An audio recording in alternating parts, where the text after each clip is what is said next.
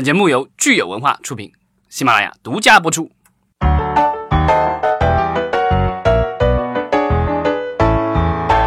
欢迎大家收听新一期的影视观察，我是老张。我是大米，大家好，我是石溪。今天我们聊一个话题，就是说一部电影它怎么样才能成为一部主流电影？这个创作者在这个电影的创作的时候，你是为要钱呢，还是要更大的曝光度？当然，我们聊的很聊，其实我们聊的这个还是很俗的一个话题，其实就是 要钱还是不要钱。这个上期我们简单的提到过，有一部电影，就是呃今年暑期要上的一部这个院线电影，叫《Crazy Rich Asians》。然后中文名叫《摘金起源》。对，这部电影呢是根据一部畅销的小说改编的。然后小说的作者是一个华裔的这个美国人。然后这个小说讲的其实也就都是这个就是呃华裔以及亚裔的这个故事。然后故事主要发生地在新加坡。嗯。然后呢，这样一部电影其实对于传统的好莱坞的这个大的片场来说的话，其实就是他们很少去拍这样的电影，因为上一次就是说有一部。美国主流院线大规模上映的这个，就是由美国的大片厂制作的电影。里面全是里面都是这个亚裔的演员，亚裔主角，这样的一部电影是要回忆录了吧？不是，一直要回到一九九三年的 Joy Luck Club。但是卧虎藏龙也是，卧虎藏龙是啊，卧虎藏龙是小，不是大片场的吧？呃，索尼的，但那卧虎藏龙是古代的，就说你说现啊，你这个还有一个限定，就是说是现代题材的那个《艺伎回忆录》跟那个卧虎藏龙都是其实是历史题材的，嗯，就是说一个现代题材的。然后呢，就是以亚裔为主角，然后是大规模上映的这种电影的话，其实这已经要到二十几年前了。哇，好久远的事情。对啊，然后所以其实这样一部电影的话，对于这个主主创来说，这个现现在也有相关的一些报道出来。其实这对这部电影对他的主创，因为他的导演是那个 John Chu，导过 G.I. Joe 特特种部队，然后也导过 Now You See Me 那个叫什么？就是这个惊天魔盗团，对，惊天魔盗团二，就是有有有那个周董那一部，对吧？嗯。然后呢，他的这个主角包括了这个美国的这个这个华裔的演员 Constance Wu，然后这个女主可能中国观众不是很熟悉。对，女主的话，她其实是这个就是在很多的美剧里有出现过，然后呃，最近还在这个播的一部美剧就是叫《Fresh Off the Boat》初来乍到。这样一部这样的这个阵容的电影的话，其实。呃，我觉得就是不管是过去还是现在，其实都是比较相对有挑战。但是去年的话，啊，美国其实经经历去年和前年，其实美国经历过一轮，就是说，我觉得是社会各界吧，不不管是娱乐圈还是媒体界，还是这个吃瓜群众，都在敦促好莱坞，就是说改变他过往的一一直以来的这种操作习惯，就是说，不管是幕前还是幕后，其实都是以白人为主角。这两年，美国已经开始，起码在黑色黑人电影就 Black Movie 这块儿，也已经有一定的突破，而且市场稳定了。我觉得他们可能在尝试。就是黑豹其实是这个黑人为主角的电影票房最高的一次。之前有一些就是纯我在国外的时候看到那种种纯黑人的家庭伦理剧、音乐剧、犯罪题材，他都已经开始有做这种几一些黑人的 super star 的演员明星也出来了。对，那歌星一直都有啊，不是不是歌星，就是演员。我觉得这个市场他们探索了一定之后，发可能会渐渐这两年发现，哦，亚洲人在美国的移民越来越多，所以可以。但其实就是说，从人口上来说，其实还是相差特别大的。呃，黑人的话，我印象当中应该有百分之十几，但整个亚裔的话是只有百分之六。其实还是差了一倍的这个距，这一倍以上的这个距离。所以说从人口上来说的话，其实亚裔挑战肯定还是有的。对，但是这就是说亚洲整个亚洲的人口还是很多的，包括现在中国，然后中国现在已经成为了这个全球第二大的这个电影票仓。对，但是问题就在于啊，这样一部电影能不能进中国，其实还是有。我觉得反正从故我没看过原著小说，也没有看过电影，但是我看过那个相关的剧情介绍，我觉得啊，这样一部。电影可能进入中国稍微有一点点难度，嗯，对，就是它的市场表现其实是一个未知数。它在美国的话，现在据说这个首周末有可能大家预计可能会是在两千万美元左右的这个就是首周末的票房，但这个到时候也得看市场验证了。但在世界其他各地的话，因为好莱坞过去一直都是相信的，就是说。如果这个电影没有白人主演的话，我觉得就不可能在能够在全球卖。因为之前其实美国也拍了一些以黑人为主角的这个电影，但这些电影很多时候都是，比如说在美国票房本土还可以，但是到世界各地的话，可能票房就不行了。因为就是好莱坞还是认为，即便是美国的观众他更多元化了，他喜欢多元化的这个卡斯，但是在全世界各地的。各种观众的话，他们其实还是期望好莱坞电影就应该都是一群白人演的。这个我觉得这部电影其实就是说要去挑战这个，就是说，因为之前《黑豹》已经已经证明了，就是说黑人也可以是一部这个就是好莱坞大片的这个绝对主角。那就是如果在下一步的话，就是说这部就是有没有可能证明说亚裔演员也可以担纲一部这个主流的啊好莱坞电影？尤其而且这一部是一部其实是一部呃所谓的浪漫爱情喜剧了。对 在这种类型的话，其实一直来说就是呃，作为不管是产自于亚洲还是亚洲以外的这种以亚洲为主角的这种这种类型的电影，好像都没有说在全球有大卖过的这种经历。因为之前亚洲人为主角对主角，然后在全球大卖的基本上都是一些动作片，嗯嗯。像《卧虎藏龙》啊，然后《英雄》啊这些，就是你跟这个海外的很多人聊中国电影什么的，或者呃，甚至你跟日本人聊日本电影，他们也会提到什么七武士什么这，也其实都是跟这种武士文化、跟这种跟武尚武文化有关的这些东西。就是说，这种爱情片，我觉得很少有人会说哦，就是比如说在欧美有人说我最喜欢的一部爱情片是这个来自于中国或者日本或韩国的这个，这个这个比较少。这个爱情，呃，就跟喜剧一样嘛，它有一些文化的一些特殊性。对，然后之前这个其实在，嗯美国就做过各种调查，然后觉得就是最没有吸引力的就是这个亚裔男性，因为就是亚裔女性也不是那么喜欢，然后其他种族的这个女性也不大喜欢，所以就是说这个电影其实考考验的是说一个亚裔的这个男明星作为第一男主角能不能吸引到这个各种种族的这个女性。对这个荷尔蒙能不能被激发出来？对，这一次的这个男主角其实是这个，就是嗯，是新发掘的。这个就是在当地，他现在好像是做这种电视节目主持人，其实这是他的荧幕首秀。然后他是一个那个应该是中英混血儿吧，然后新加坡人，然后所以呢，啊、片方也是够大胆的，然后就是拿拿一个新人，然后担纲一部这个好莱坞主流的这个呃，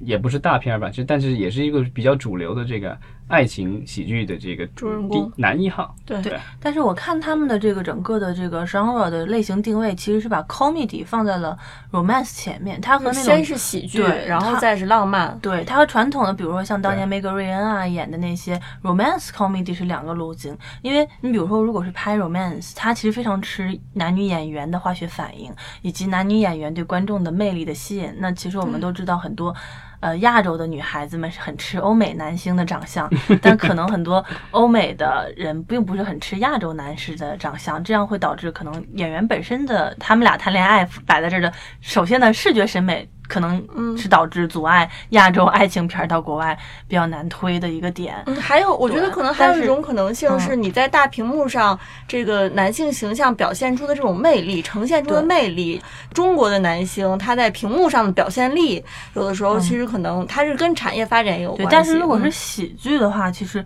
如果比如说他在这个喜剧这个地方做的是比较足的话，也许可能不一定说有很大的壁垒让观众不吃。对对，但我们之所以聊这个电影，其实也不是说它这个就是有多么具有这个历史意义，但是我们今天聊它，其实是因为它的这个就是它的电影主创，包括这个原著小说的作者以及它的制片人和导演，当初就是在这个决定这个电影的这个合作方的时候，做了一个非常大胆的一个选择，嗯。就是说，呃，按照这个现在我们看到的一些采访的记录说，当时其实这个有两家公司已经报价了，就是是希望鱼和熊掌，嗯对，鱼是然后呢谁？，就是这个现在的这个出品方华纳影业，嗯然后他们就是说，就是拍一部传统的院线电影，然后我们给你全世界发，对这是一个选择。然后还有熊掌是这个就是这个奈 Netflix 飞奈飞 奈飞的话，就是说我们给你每个人都好上百万美元，然后大家就是钱都能一次给到位，但是你而且你可以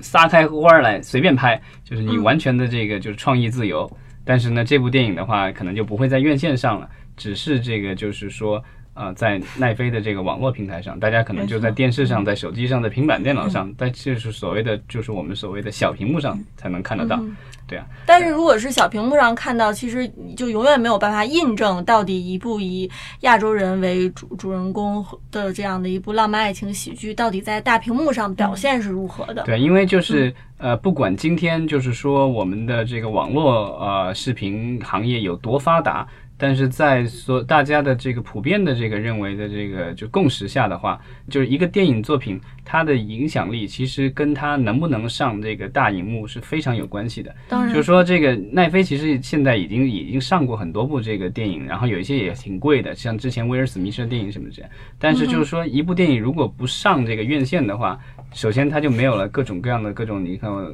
有，因为上院线的话，你可以看到就是有各种的讨论，然后我觉得这个东西就是会有一个呃一个热度，很容易就积聚起来，就感觉就是固定时间，大家跟赶集一样，就一定要去看这个东西。对，而且这个东西就是你只能够去电影院看，然后这个就有一种很强的仪式感，就是说这个就是它的这个影响力。然后我觉得就是美国的有一个呃，就是这个。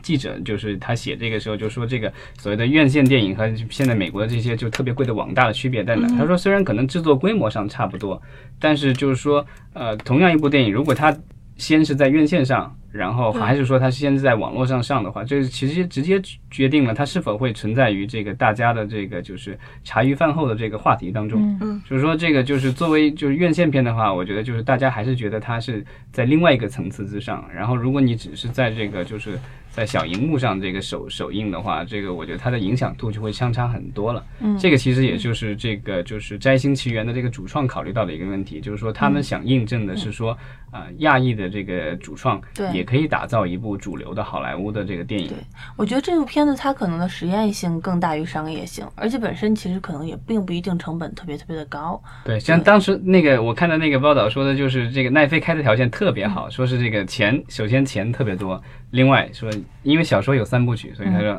我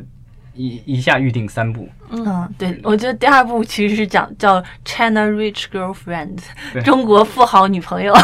发生在上海的故事。对，如果所以这部好了，没准我们下一部就在中国拍了，是吧？对，但这部其实国内的这个据说就早期也有国内的片商有想想买是吧？呃，也不是买，想参与，想参与，但是后来好像据说是也没有。大家想知道为什么这个就是这个片子国国内可能会有问题？其实你对比一下，就是《西红柿首富》，它其实也是讲炫富的，《Crazy Rich Asian》它也有炫富的成分。嗯，就说这种东西就是在审查上，因为国内就是。呃，咱们还是一个社会主义国家，对吧？虽然目前呢，好像在一些主流的大城市，你感觉就是包括外国的友人来以后，就觉得像一个发达国家的样子。但其实我们国家其实还是一个发展中国家。然后政府的话，其实是不愿意去让有一些电影啊、尤其是这种就是在主流院线放映的电影，去过多的去啊、怎么说，就炫富的一个这种成分。嗯之前的那个就是《小时代》，其实就有有一系定的抱怨了，但是它还是，我觉得它是在国内审查制度下生产出来的产品，所以还好。但这一部就是其实整个是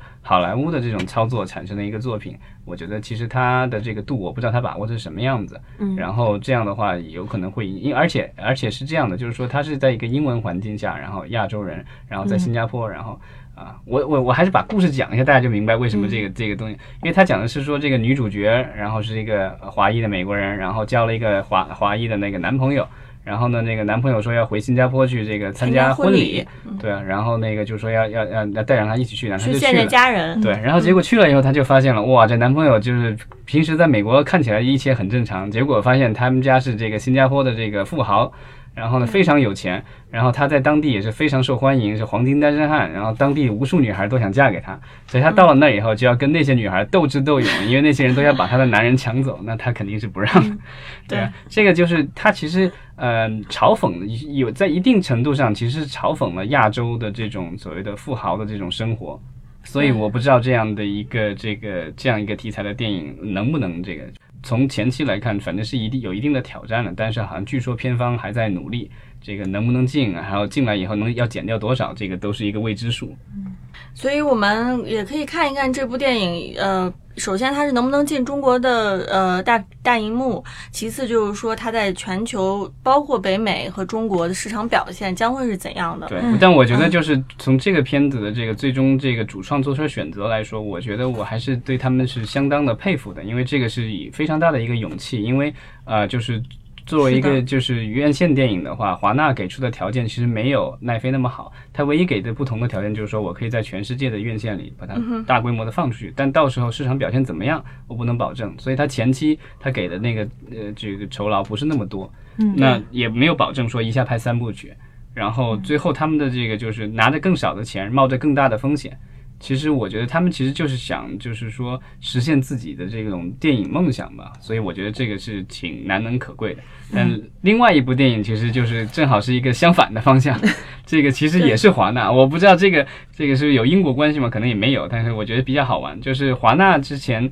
呃，拍了一部这个，这部真的是这个就是视效大片了，叫《毛格利》。对，它呢其实就是根据这之前迪士尼拍了同样的一部电影，就是《Jungle Book》奇幻森林，钢铁侠一和二的那个导演那个 John Favreau 导演的。奇幻森林的在全球的票房表现非常的好，对，九亿多十亿美元吧，差不多。然后那个就是在国内其实票房也表现也还不错。然后其实主角就是一个男孩，然后一群的动物，然后虽然动物也都是人演的。但是就是这个这样一部电影，其实耗资非常多，然后时间也很长。为什么有两家不同的电影公司拍同样一个题材？是因为这个书其实是在欧美的话，它是一个畅销的一个童书系列，然后那个版权其实已经已经失效了。所以呢，就是这个，它属于公共版权，对公共领域的。迪士尼拍了，然后华纳又拍了。就跟白雪公主啊，跟那些什么呃这些就是睡美人之类的，对，跟 咱国内《西游记》都一样，水浒对，这都一样。谁都可以拍。对，然后所以迪士尼这个前两年这部电影已经上了，大获成功。然后呢，当时这个 Andy Serkis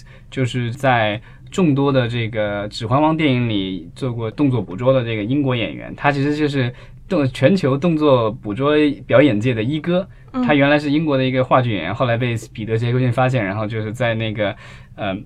指环王》里演过那个 Smeagol，对吧？然后在后来那个又演了那个《星球崛起》系列里的那个就是凯撒，没错。所以他是这个就是这个动作捕捉界的一哥。然后他这次的话是第一次担当导演，然后也是拍了一部这个动作捕捉的大片，因为那些动物也一样的是用动作捕捉出来的。对。但是因为是同样的题材，然后呢，主角也是那个小男孩。一个印度应该理论上应该是印度他的名字应该就叫毛格利是吧？所以他的片片名就是主人公因为他这次没办法，人家已经叫了那个就是 Jungle Book，但他不不可能再叫同一遍了，这样没法区别了。所以他那个片那个片子的话，就是也是多灾多难，然后也是多次这个推迟档期。本来这一次好像推到了今年的十月份，但是这几天就是突然一下宣布，就是说华纳宣布这部电影的话。啊，他们已经把所有的这个版权转让给了这奈飞，奈飞，对，所以有接盘侠奈飞嘛。对，那 奈飞的话，可能在明年年初，就是作为这个奈飞的原创电影，就是作为一个网大去上映了。这个其实就是说，嗯。我觉得就是作为这个电影的主创来说，可能他们这个当初做这个电影的时候，因为花那么多钱，然后这里面明星其实也挺多的，对吧？对，对吧？然后也有那个卷福的这个这个配音，还有另外几个是 Christian Bale，对，这个蝙蝠侠了。对，然后还有呃，包括呃凯特布兰切特。啊，都是大大名字，对，都是大牌明星，突然感觉有一种 不明觉厉的感觉。对，但是就是这样一部这个高投入，然后有大明星的一个视效大片，但是因为这这个，我觉得风险市场风险实在太大了。因为这部电影拍摄，我觉得可能也都是一两亿美元的这种级别，那再加上后期如果要上院线的话，还要花大量的钱去做这个宣发。基本上这种类这种级别的好莱坞的大片，在全球做一次宣发，可能也得花一两亿美元。这样的话，它的成本，它的成本都在这个三亿到四亿美元之间。这样的成本其实非常高，要回本的话，没有一个十亿美元的票房很难回本。嗯，对啊，所以华纳可能就是觉得，就是实在是对这个电影可能没有信心了，然后就想止损吧。然后，所以就具体的这个，它到底什么价格给了奈飞不清楚。但之前因为派拉蒙有过类似的操作，就是那个 Annihilation 湮灭，然后当时好像是大概五千万美元的价格。然后那部电影拍肯定不止五千万美元，因为你有娜塔莉波特曼，然后有是一个科幻的这个视效片。所以我觉得，嗯，我的猜想啊，纯粹我个人猜想，我觉得华纳把这个片子可能是打了个折扣，就是稍微亏一点就卖给了那个就是类似于壮士断腕这种嘛。对对对。呃，就我们刚才聊的这个，就是这个摘星起起源的那个，但就是这个反方向的一个操作了，对吧？摘金起源，你是一直在说摘星起源吗？摘金起源啊，摘金起源，摘金起源对。我们老张是那个。南方人，前后鼻音不分，跟鼻音都没关系，那是前面的那个那个叫什么声母的那个区别了，不是不是后面的那个区别。你好严谨啊，处女座，我给你找我，不不回来了，那就这样吧，请留言，谢谢。啊，你这段 掐掉，掐掉，掐掉。